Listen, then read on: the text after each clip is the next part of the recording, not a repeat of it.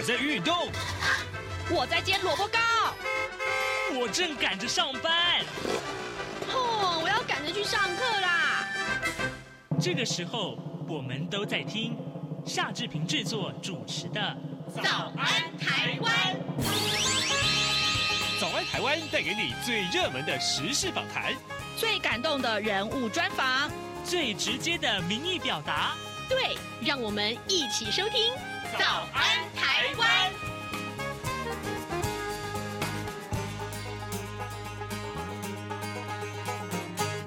早安，台湾！我是夏志平。今天是二零二三年的六月二十一号，星期三。今天的早安现场单元里面，志平为您邀请到资深的媒体人，同时也是专栏作家福泽乔乔哥来到节目当中，跟大家聊一聊有关于呃跟日本啊或者是台湾相关的这些个话题。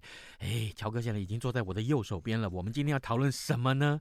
各位，这个最近啊，演艺圈的事情特别的多哦。哦，我等一下。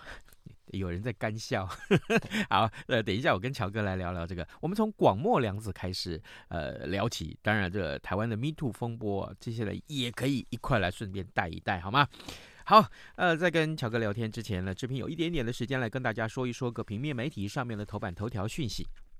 首先，我们看到《自由时报》和《中国时报》都把这则消息放在头版头，那就是呃，这个私立大学的这个学杂费每年会补助两万五千块钱。副总统赖清德昨天到台中去这个一所学校啊，去这个授旗，有一个活动出席。那么抛出了拉近公私立学杂费差距的利多。那么他承诺说，至少要补助目前差距的一半呢、呃，那么教育部昨天就公布了定额补助私立大学这个呃大专的这个学杂费的补助方案。那么这样的一个规划内容就是说，私校学生啊，一年可以减免二。点五万元，两万五千块钱以上的学杂费，五十九呃这个点呃还这个还一万名啊，有这个呃五十九点一万名啊，这么多哎，将近有六十万名的这个学生，一年可以减免二点五万元的学杂费，都可以受惠的。好，这件事情，《中国时报》和《自由时报》放在头版头条上面。另外，《联合报》哎，这个 Me Too 风波啊，就烧进了司法院啊，这真是。哎，这个感慨就是说，到底什么地方没有 Me Too 呢？呃，Me Too 的这个烈焰燃烧啊，如今连司法院也着火了。原定六月二十八号届龄辞任的惩戒法院前院长李博道，五月八号的时候突然接获总统令啊，这个核准他退职。昨天传传出了他因为三度性骚扰。这个性骚扰这个女部属啊，还写情书告白，所以呢，提早离开司法圈。这个消息震撼了司法院。好，这也是 Me Too 风波里面的一桩了啊，一桩。现在时间是早晨的七点零三分二十四秒了。我们先进一段广告，广告过后马上来跟乔哥一起聊今天的新闻话题。相逢自是有缘。自二零一三年开播至今的央广两岸 ING 节目，为了感谢听众朋友长期的收听与支持，现正举办相逢满十年两岸 ING 抽好礼活动。只要用一句话写出收听两岸 ING 节目的感想，并从活动的两个新闻时事选择题中任选一题作答且答对，就有机会抽到背包或机能一等好礼。详细参加办法，请上活动官网二零二三 ing dot rti dot org dot tw 二零二三 ing dot rti dot org dot tw 欢迎踊跃参加，好礼等着你。早安，台湾，你正吃着什么样早餐？吐司加火腿蛋，咬一口，然后收听中央广播电台。早安现场。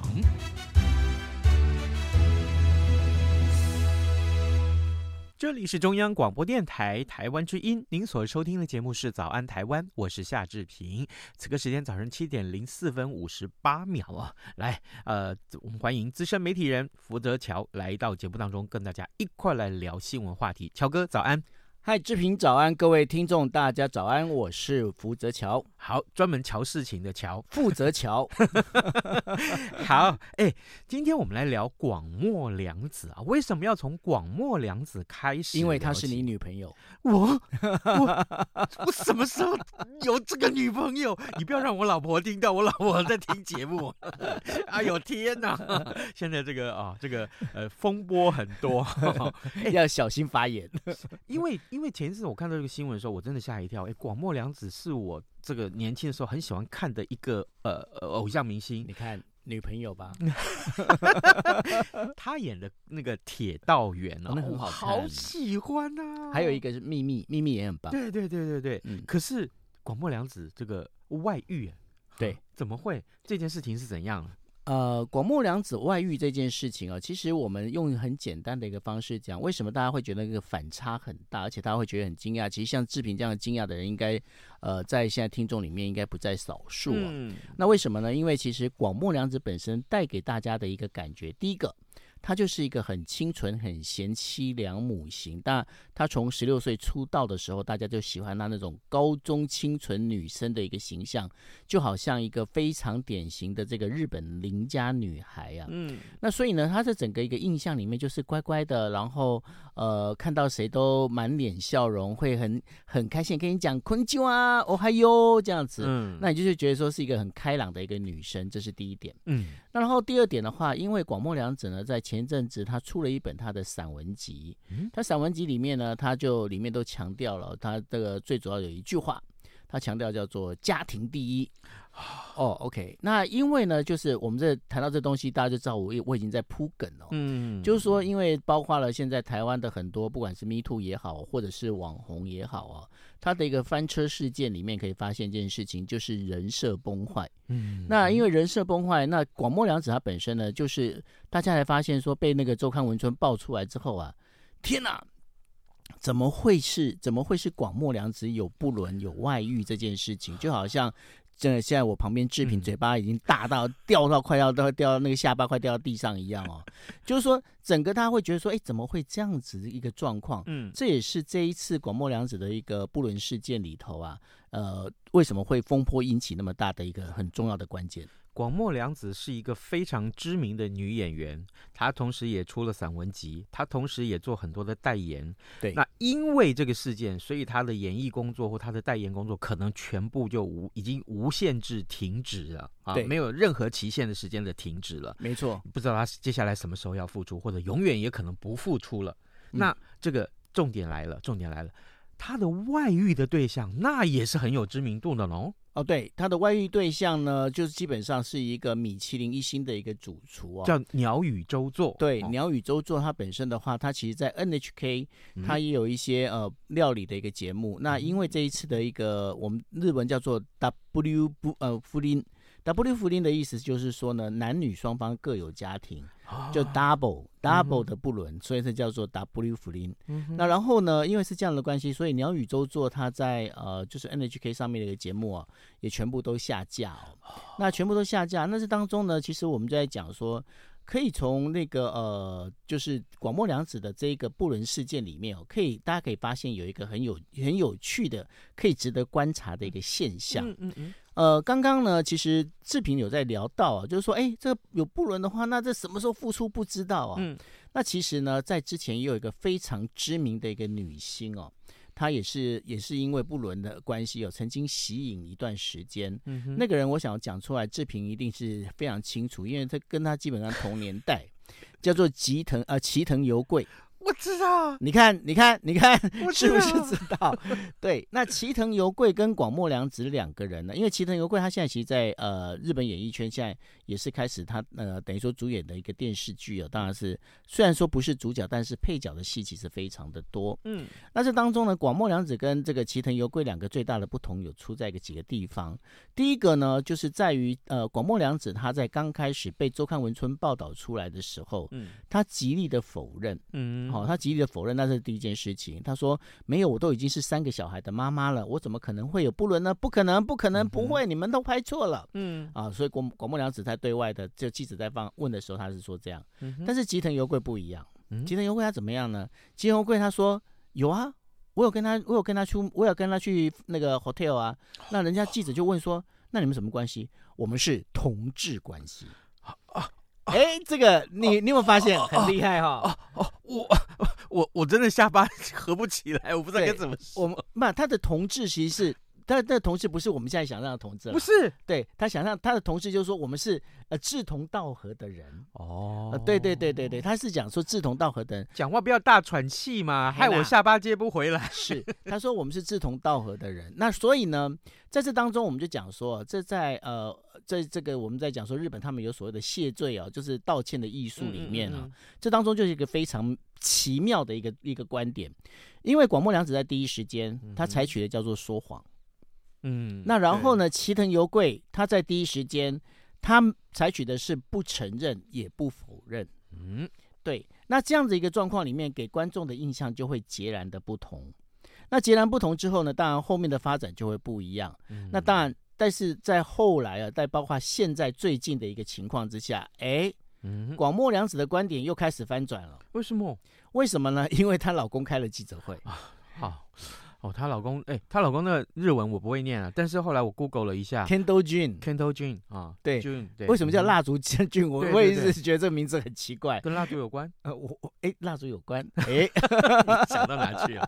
对，那然后呢？因为他叫 Kendall 哼，那 Kendall June 呢，他在开记者会，这其实我在观察，因为。我本来我本来对于这个广木凉子的这个不伦的这个事情啊，嗯、我是基本上是不太去理这件事。对对对。因为我不理的原因是，我觉得说，反正男女情感啊，这个各有自、嗯、各自的发展，男男有情，女有爱。那然后虽然各自有家庭，那都有跟对方道歉。嗯、那该该赔钱的该赔钱，然后该道歉的该道歉，该做什么做什么。我觉得那个没什么好好讲的，我觉得浪费篇幅。但是呢，我后来我就观察那个 Kendall June 的那个记者会，嗯。我就觉得。这个人我真的不晓得他到底呢是上来要帮自己说话呢，还是要帮要帮那个就是广末凉子呢，就是要解围哦。嗯、这件事情还蛮妙。为什么？第一个他说了什么？嗯、没有。第一个，我们要我们先不不管他说什么，我们在讲说，在听其言之前，我们要先观其行，对不对？嗯。嗯那然后呢，如果大家有机会去跳调一下 Kendall June 的那个呃，就是他记者会的一个照片或影片哦，嗯，他有没有发现一件事情？什么？你在开记者会，你穿成这样子，啊，对，你你的视觉重点会在哪里？我跟你讲，各位，我不我不晓得你们视觉重点在哪里，我的视觉重点一直在他的右耳。他右耳，他右耳过了一个超级、啊、超级大的耳环。那然后呢，我把那张照片贴在我的粉砖的时候，还有那个就是我的那个粉丝们问我，嗯，他是戴了蓝牙耳机吗？然后我就说，我这里是长江一号，听到请回答，over。你好坏，对。那所以呢，这当中我们在讲说，在开记者会，尤其是像这样的一个。我们在讲说跟家庭有关或者跟个人情感有关的这样的一个记者会的时候，第一件事情，日本人他们在过去他们在开记者会很重要一点，他们会希望能够集中你的注意力。嗯嗯，对。哦、但是呢，Kendall June 他这当中他没有集中到注意力，这是第一点。是。那第二点是怎么样？第二点，你知道他在开记者会，他前面非常长的一个铺梗，他在谈什么吗？什么？他谈的是有关于福岛核灾啊，有有关于 SDGs。有关于这个地球暖化，嗯、然后呢，当他谈完，他还谈到广岛的这个，就是二战的这个广岛的原子弹。嗯，那然后呢，他谈完之后，后来底下就有网友说：“你要谈的是广末，不是广岛。” 啊，了解。对，那所以呢，这就要告诉我们第二件事情：当你要去，当你要去开一个记者会的时候，非常重要一点。请你把你的内容写清楚，嗯，你的重点要先把重点项目讲出来。我们在讲说，这要从重点去旁支，可是呢，他所有东西都在失焦。哦，那也就是说，他的开记者会的目的就没达到，就至少效果不好嘛。对，那然后呢，接下来大家的另外一个想法就开始会认为，因为你是一个艺术家，当然了，大家是自行补脑啦。嗯，哎，你是一个艺术家，然后你跟广末在一起，然后。包括周刊文春为什么会有广末亲手写的情书呢？嗯嗯嗯，那这是谁给他的呢？哦，对，那然后呢？后来 Kendall June 也讲说，这个这个情书其实是他给他爆料给那个周刊文春的。对，哇哇，好，那讲完这些之后，你就知道为什么现在舆论又开始倒回去。同情这个广末凉子。是。哇，好，这个呃，各位听众，今天早上之平为您邀请到资深媒体人，同时也是专栏作家福泽乔乔哥来到节目中，跟大家一块先从广末凉子的外遇事件聊起。我们聊到了广末凉子，我们聊到了这个小王啊，也就是 鸟语周作，另外还有广末凉子的先生，她的老公呢，Candle June，然后他也他是一个呃做蜡烛的艺人啊，这一个艺术家，他是一个艺术家，对，一个艺术家。可是呢，这当中其实有很多很多套路可以观察的。了，不管呢接下来言论导到哪里，但是我我把其中一个重点拿出来啊，连接我们下接下来要谈的这个主题，就是广末凉子因为这个外遇事件，他的经纪公司宣布说他未来的演艺事业无限期的暂停了。无限期的暂停了，就让我想到，其实台湾最近也面临到这样一个呃事情，像比如说呃这这两天最热门的呃艺人啊、广播节目主持人啊，因为爆出了这个性骚扰，于是乎呢，可能他所有的演艺事业，有人就问说，他所有的演艺事业是不是全部？崩坏了，就是已经完全没有办法继续下去，因为接下来没有人找他代言了，没有人会看再看他的演出。每个人看到他的时候，也许说啊，他就是那个啊对别人施以性骚扰魔手的那个人。那当然，这个事情越爆越多哦。从从这个呃，这个五月底开始到现在，真的是一个一个接着一个。我我我真的我必须用目不暇给来来来来形容这这个数量了啊。所以我想请教一下乔哥，诶，日本的艺人因为爆发丑闻，所以演艺事业停止，台湾也是如此。那日本也有性骚扰吗？日本性骚扰当然是非常的多。嗯、那然后呢？呃，应该是这么讲，就是日本的 Me Too 哦，它没有办法像台湾那么的，就是说能够那么快的放得开。嗯，那我觉得这当中其实包括了男尊女卑的社会观念哦，在日本依旧是强势的，是非常大的一个关系。嗯，我简单举一个例子，在呃。之前现在还那个还在法院就是判决当中啊，嗯、就 TBS，TBS 是我以前在的电视台。嗯、那然后呢，TBS 他们呃这个驻纽约的一个记者，那那个记者呢，其实当时跟安倍晋三的关系非常的好。嗯，那这个记者呢，他其实就是在呃饭店里面性侵了他的助理。那他的助理呢，后来呢就愿意走出来去告这个就是特派员。嗯，他去告这个特派员呢，结果呢，他刚开始站出来告的时候呢，有很多的日本的，我必须要讲女性的这个呃，就是民众啊，嗯嗯，认为其实应该你要去检讨一下，你是不是有什么不检点吧？哦，那所以呢，呃，在这当中，日本他们其实有很多这个，我们我们就必须要讲私底下，其实这个。关于男女不平等这件事情的这个事情啊，嗯、其实还是相当的多。是，那反而呢，我必须要理解，要必须要跟大家讲的，就是说，我觉得台湾这样的一个状况，能够把这些事情整个这样子慢慢的把它爆出来，大家也许会刚刚开始看的时候会觉得很心痛。嗯，但是我觉得呢，这让这个观念哦能够一个导正，不是一件坏事。嗯，对。那当然了，我我我也跟大家要讲一个重点，就是说，有时候这个虽然说这个心里面会很伤痛啊，嗯，但是呢。你把你自己活得最快乐哦，你每你现在每天过得快乐哦，这才是对你对加害你的人一个最好的一个报酬。你一定要让自己过得很开心，这才是重点。是对。那然后呢，当然就是说在，在呃，就日本这边的话，日本比较多的都是因为呃，唯一一个比较有状况的就是那个我们大家都认识的，叫做香川照之。嗯嗯。香川照之，他曾经在那个酒店，嗯，他酒店他那个不算性骚扰，这算不算性骚扰？算是性骚扰，嗯，因为他比比方说他去闻的那个，他去把那个闻的那个女那个就是女女酒侍的那个呃就是腋下，那然后呢还去揉人家的胸部，这算这算是性骚扰，是对。那然后呢，后来他也是因为这样闹得沸沸扬扬，他到现在。他还没办法复出，嗯，对他没办法复出。然后呢，现在整个一个日本的演艺圈，他唯一能够上的只有歌舞伎，因为毕竟那个是他唯一的，就是他们家传法宝啊。嗯，他能够上歌舞伎，其他的包括电视台，到目前他还没办法曝光，这是一个。嗯，那然后呢，包括就是像那个呃，就是现在广末凉子这样的一个，这个是叫不伦。那布伦的部分的话，其实他虽然说现在停止，但是必须还是要看所有观众啊，嗯，愿不愿意接纳他。就像我刚才举例的一样，齐藤由贵后来观众时间长了，他们还是愿意接受，嗯，他就可以上来演戏了。是，对。那你说台湾的这一些呃，目前呃在卷入风暴的这一些艺人们呢、啊？他们会不会是永久的没办法代言？嗯，或者是永永久没办法上电视呢？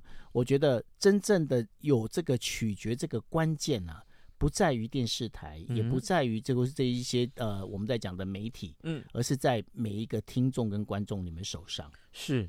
呃，我我举个例子哈，我举个例子，像比如说昨天晚上才爆出来的某一个剧团里面有一个呃，这个呃，当然也是一个演员啊，也爆出了所谓的这个性骚扰的疑云。那观众正好这个剧团要推出一个新的戏，对，那这个、呃、观众就在底下留言说：“哎，你赶快叫那个这个爆出性骚扰这个演员，你赶快把他辞退哦，如果你不辞退，我就退票。”嗯。就用这样子的方式去抵制他，抵制这个剧团，就说我们没有办法认同性骚扰这件事情，所以这就是观众力量非常大的一个地方。是，所以呢，我才讲说这个当中，因为你也许可以不用去对每一则每一则的这有关性骚扰的按按赞或表达你的这一些呃，就所谓的一个想法，按怒啊这些，嗯，你不一定要去按。但是呢，其实你可以用你自己的，因为我觉得最后还是回归到所谓的商业行为。嗯，嗯，那在商业行为里面，其实在日本我们就可以看到，当群众愿意接受这个人的时候，他表示他愿意接受他的一个可能是他的悔改，或者是可能是他的一个道歉，嗯，或甚至是因为时间的关系，让他觉得让大家觉得说，哎，事情过了就算了，嗯，那然后大家愿意接纳他的时候，我觉得那就是一个时间点。所以呢。我倒认为，在这个当中，其实真正、真正、真正可以决定这个艺人、这个广播人，或者是这个主持人，他未来能不能主持节目，他未来能不能在公众前面亮相。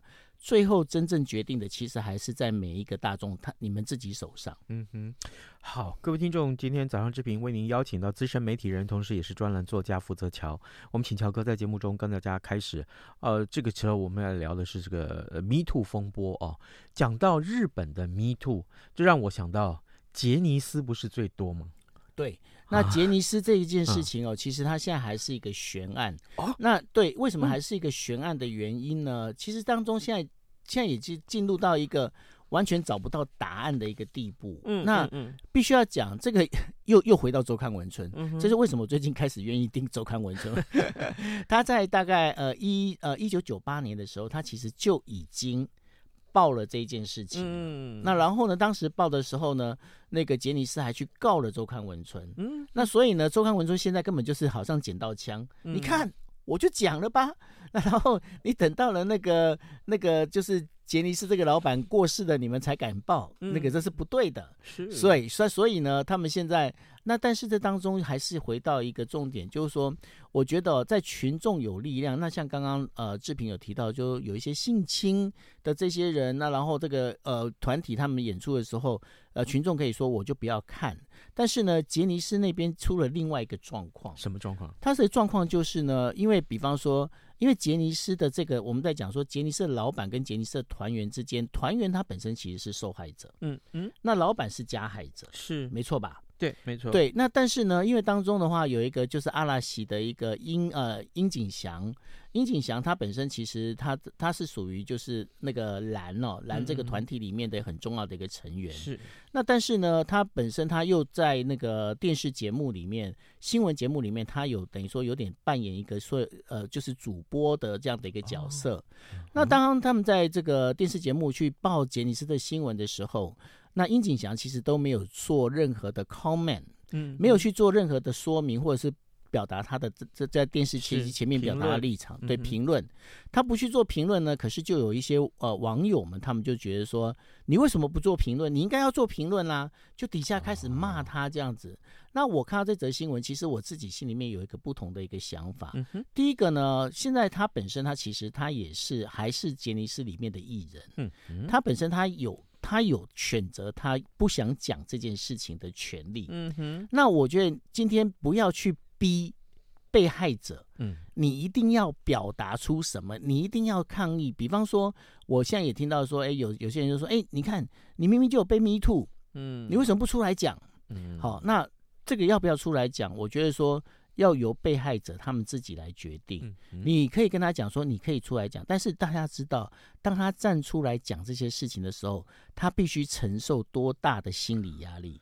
那当你要将他承受那么大的一个心理压力，可是你你会大家有时候会用道德的方式会跟他讲说，你看你不出来讲，你就是他可能会去害害其他的人啊，嗯，会做什么事情啊？这些东西，我觉得这个东西交给他来判断，嗯，不要你不要去告诉他他该怎么做，毕竟你不是他。对，嗯，当然这个话题啊，这个我们。不止一次在节目中哎来探讨这个呃有关于性骚扰的这个角度，我们曾经讨论过它的政治效应啊，对于这个总统大选的影响是什么？我们也曾经啊要看这个法令来怎么去帮助这些个受害者。另外，另外对于加害者该怎么去处罚他？当然，我们也今天也尝试啊，能够呃从这个角度，也就是从我们看看在日本发生过什么样的性骚扰的事件啊，在在当时在。一个日本的这样子一个所谓的男尊女卑、一个父权比较昌炽的这个这个国家之下，在里面一般一般来讲，我说保守哦哦哦，比较保守。哎，你你用这个词很好。好，哎，当遇到这种这样子氛围的时候，那受害者的权益怎么办？呃，乔哥告诉我们一个非常重要一点，愿意说出来，那已经是非常非常。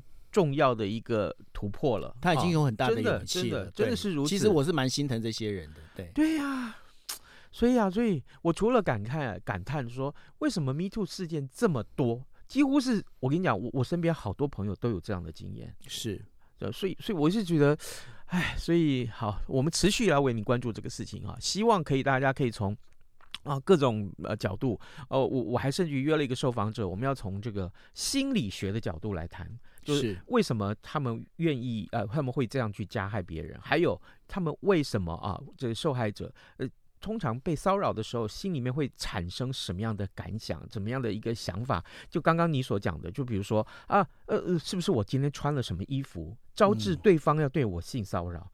嗯、我我做了什么事？我说了什么话，让别人对我这样？很很多时候哦，很多时候这性骚扰这事情啊，我觉得被害者经常会有先自我反省。我反省要打双引号，嗯嗯嗯，对，他说我是不是穿的太少？我是不是怎样？真的不是，嗯，是加害者的错，好吧？嗯嗯，对，好，千万不要忘记今天我们这个重要的结论是加害者的错啊。呃，我们希望这个事件真的是可以呃，就如果今天当然大家愿意对这个事情深自反省的话，加害者们。容我现在空中对你们喊话一下，你们就就不要这样吧，对，否则将来真的不知道，真的不知道这个呃该丢脸是你们还是怎么回事哈？将来你可能面临到你你的退休金没了耶，哈哈，是不是？还有你的演艺事业，你的这个什么什么事业全都没了，有可能是这样哦，啊，就所以请你一定要仔细的。呃，好好的检讨这件事情，人设崩坏，还有就是呃，日本的这个谢罪的道歉的这个哲学，还有就是广末凉子聊起啊，这个我们看一看啊，这个不伦恋里面啊，这个到底，哎，日本人是心里面是怎么想的？我们也聊到了今天的主题，就是性骚扰，呃，Me Too 的这个风波恐怕是越演越烈，今天恐怕还会有新的这个这个主角上场啊。乔哥有刚刚稍微跟我们预告了一下，会有接棒这样，是是。是好，我们也非常谢谢乔哥跟我们的这个呃呃分享。那呃，我们还有一点点时间啊，这个也告顺便告诉大家，这个呃，中国大陆恢复了台湾的这个凤梨跟释迦的进口这件事情，相信对很多的果农们来讲，这是非常重大的一个消息啊。呃，之前呃禁止这个台湾的凤梨跟释迦呃呃进口到大陆的时候，呃，我相信啊这个。嗯，很多的就群情激愤了啊，群情激愤，那就会想说是不是能够分散这整个市场？那如今呢，我们来看到的是中国大陆啊，因为某些原因，当然呃，慢慢慢慢我们就不多说了，恢复这个呃台湾的凤梨跟释迦进口。我希望大家呃各位果农真的也是把握这个良好的机会，来仔细的思考你的市场该怎么去分散。不过现在日本的那个凤梨的进口量跟三年前比起来已经成长了八倍。哦，对，那所以呢，而且台呃日本非常喜欢台湾的凤梨，uh-huh. 对，所以呢，这个也是一个很好的方向。是哈，嗯，哎，那日日本人吃不吃那个释迦？日本人日本人不懂得怎么吃释迦，oh. 但是他们已经因为释迦已经也开始进去了。哦、oh，好的，好，谢谢乔哥来接受我们的访问，也谢谢各位听众的收听，咱们就明天再会喽，拜拜。